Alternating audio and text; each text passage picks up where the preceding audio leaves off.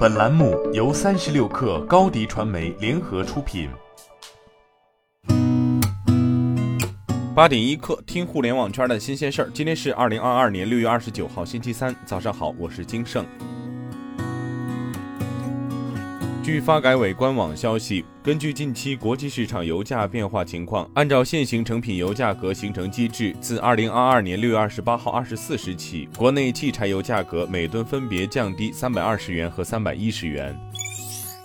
据央视新闻报道，北京市公安局海淀分局近日以北京精准医学检验实验室有限公司王某某、夏某某等四名犯罪嫌疑人涉嫌妨害传染病防治罪，提请北京市海淀区人民检察院批准逮捕。检察机关经审查，于昨天依法以涉嫌妨害传染病防治罪对王某某、夏某某等四人作出批准逮捕决定。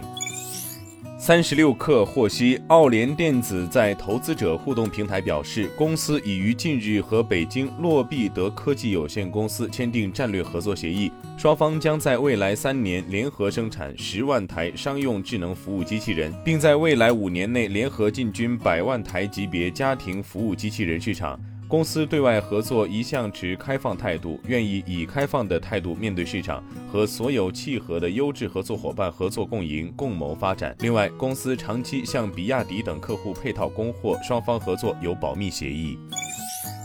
据中证报报道，近期有消息称，前小米 VR 负责人、虚拟形象社交娱乐应用 VU 微拟创始人马杰斯已入职字节跳动，并负责 Pico 社交业务，而其实控的北京玻璃子科技有限公司亦被字节跳动收购。对此传闻，字节跳动方面暂时未有回应，但字节跳动内部人士证实了该消息，并称马杰斯目前向 Pico 负责人周宏伟汇报。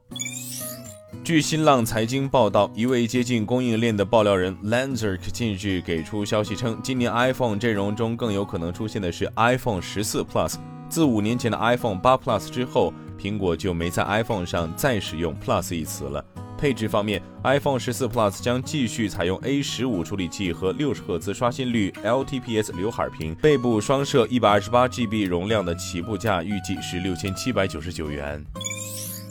近期，韩国起亚汽车在本土出售的 Niro EV 传出首次采用宁德时代的三元电池，而非2021年底传出的 LFP。供应链业者表示，从可取得的资料来看，Niro EV 引入三元电池极可能是因应锂电池缺货、本身设计更动幅度考量等。不过，宁德时代确实长驱直入，短期是否冲击韩系锂电池厂仍待观察。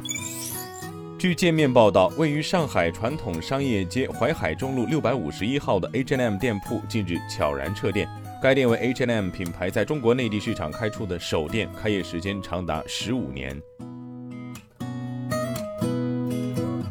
今天咱们就先聊到这儿，我是金盛八点一刻，咱们明天见。